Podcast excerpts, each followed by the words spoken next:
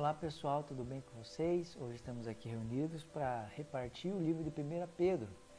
Esse livro que foi escrito, como diz aqui no capítulo 1, Pedro, apóstolo de Jesus Cristo. Olha que coisa impressionante.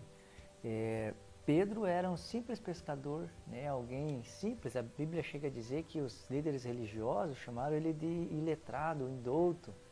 Como pode um simples pescador, alguém comum, escrever coisas tão profundas, tão é, que instruem de maneira tão poderosa? Como pode alguém é, escrever sendo tão simples coisas que podem transformar a vida das pessoas e trazer ao seu coração refrigério?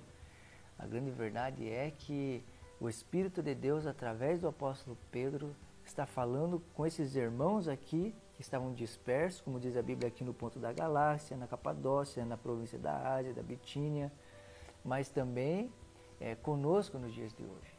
Então que Deus possa falar muito com você. Esses irmãos aqui, a quem o apóstolo Pedro escreve, eles estavam sofrendo grande perseguição. Eles estavam passando por coisas muito difíceis, estavam perdendo seus bens e muitos deles até a vida por servir a Cristo. Então Pedro escreve para confortá-los, animá-los e encorajá-los a, a continuar servindo a Cristo e ver que existe uma, uma gloriosa esperança para todo aquele que crê. Aqui no versículo 3 ele diz assim: Bendito seja o Deus e Pai de nosso Senhor Jesus Cristo, conforme a sua grande misericórdia ele nos regenerou para uma esperança viva por meio da ressurreição de Jesus Cristo dentre os mortos, para uma herança que jamais poderá perecer, macular-se ou perder seu valor. Herança guardada nos céus para vocês, que mediante a fé são protegidos pelo poder de Deus até chegar à salvação, presta a ser revelada no último tempo. Olha o que ele escreve aqui. Ele fala sobre é, regeneração.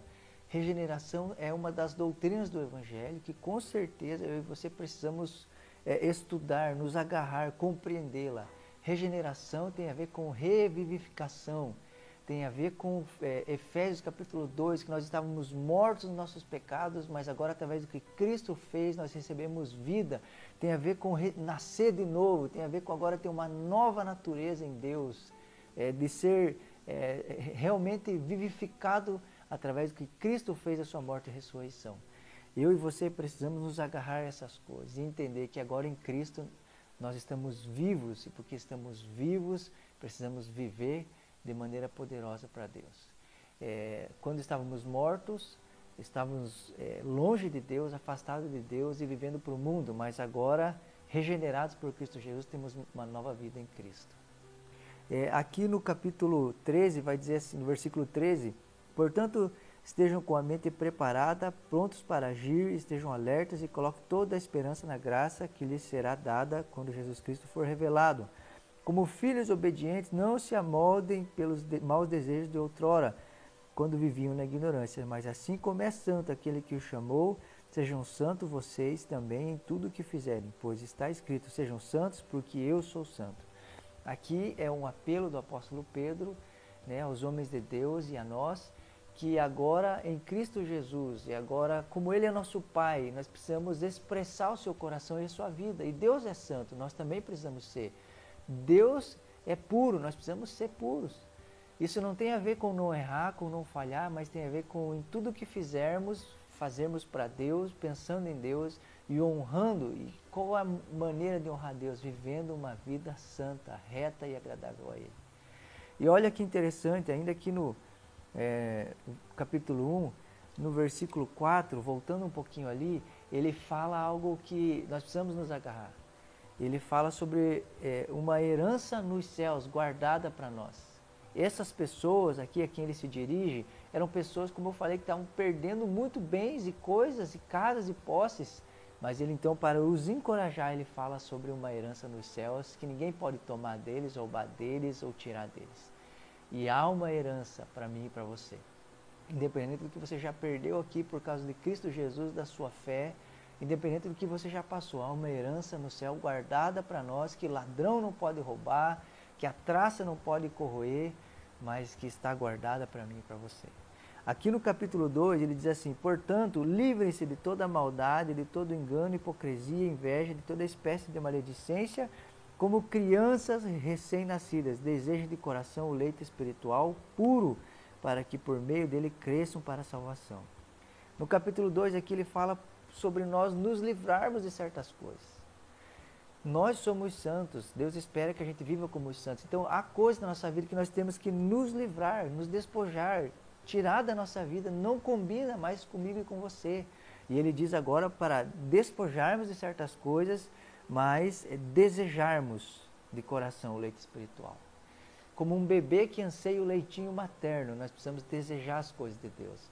E também precisamos crescer, porque um bebê ele nasce e ele precisa do leitinho, mas um bebê não fica dependendo desse leite, ele precisa crescer, ele precisa comer alimento mais sólido.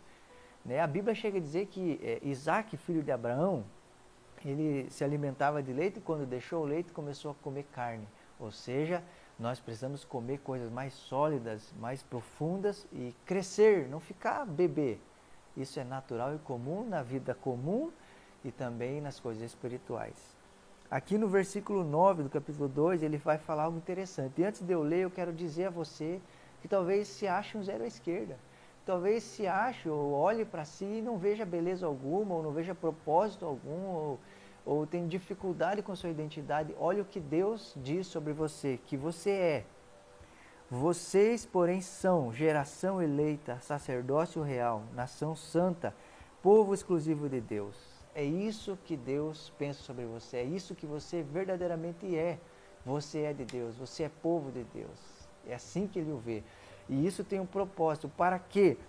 Para anunciar as grandezas daquele que o chamou das trevas para a sua maravilhosa luz. E ele vai dizer algo interessante. Antes vocês nem sequer eram povo, nós não éramos. Mas agora são povo de Deus. Não haviam recebido misericórdia, mas agora o receberam.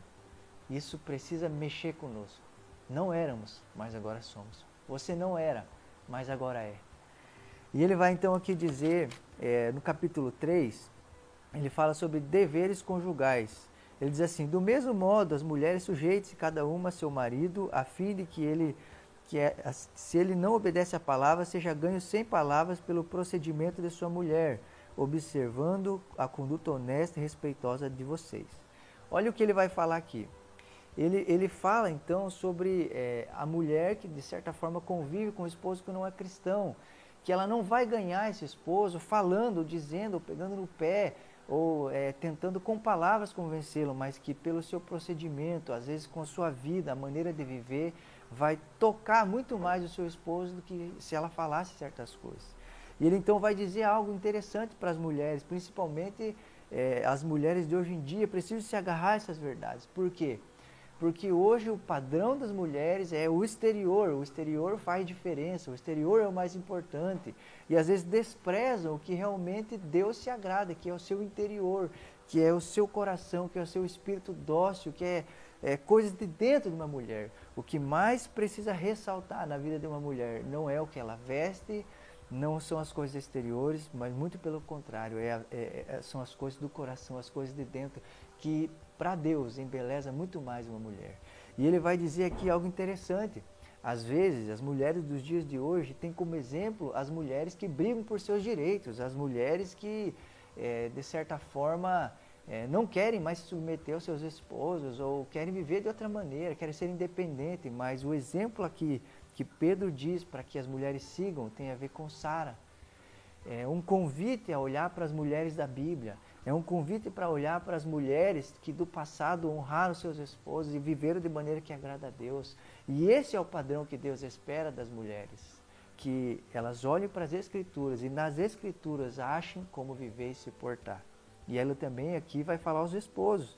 Do mesmo modo, vocês, maridos, sejam sábios no convívio com suas mulheres e tratem-nas com honra como parte mais frágil cordeiras do dom da graça da vida, de forma que não sejam interrompidas as suas orações.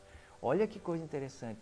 O esposo que, de certa forma, não age com sabedoria com sua esposa, não a trata como ela deve ser tratada, as suas orações são interrompidas.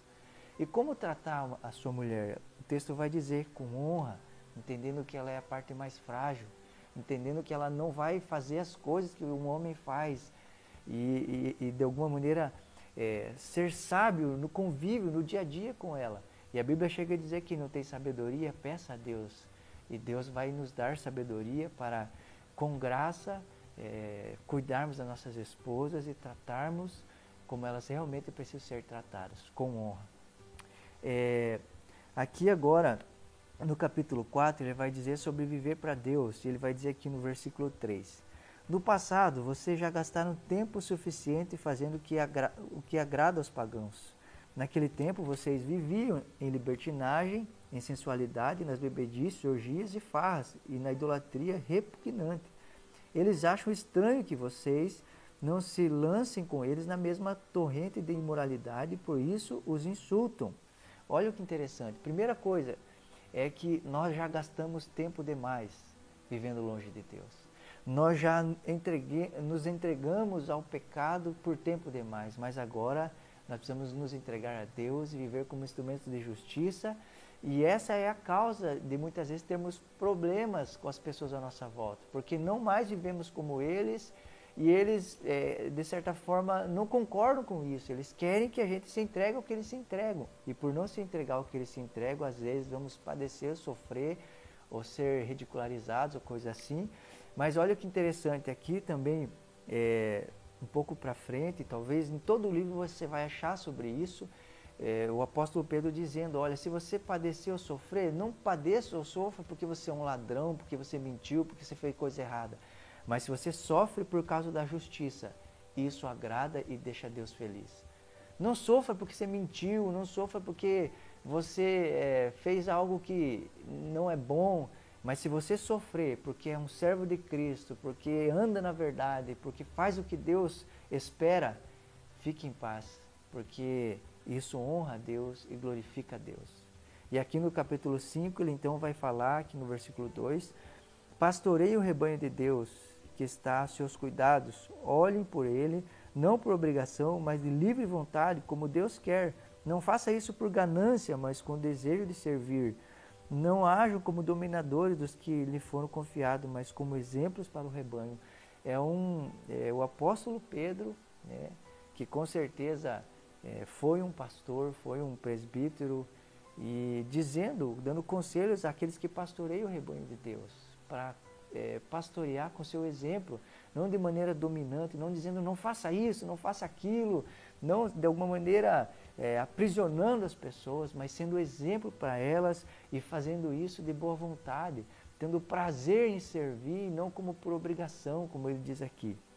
E ele então aqui vai dizer no versículo 8: Estejam alertas e vigiem, o diabo, o inimigo de vocês, anda ao redor como um leão rugindo e procurando a quem possa devorar. Resistam-lhe per, permanecendo firmes na fé, sabendo que os irmãos que vocês têm em todo o mundo estão passando pelos mesmos sofrimentos.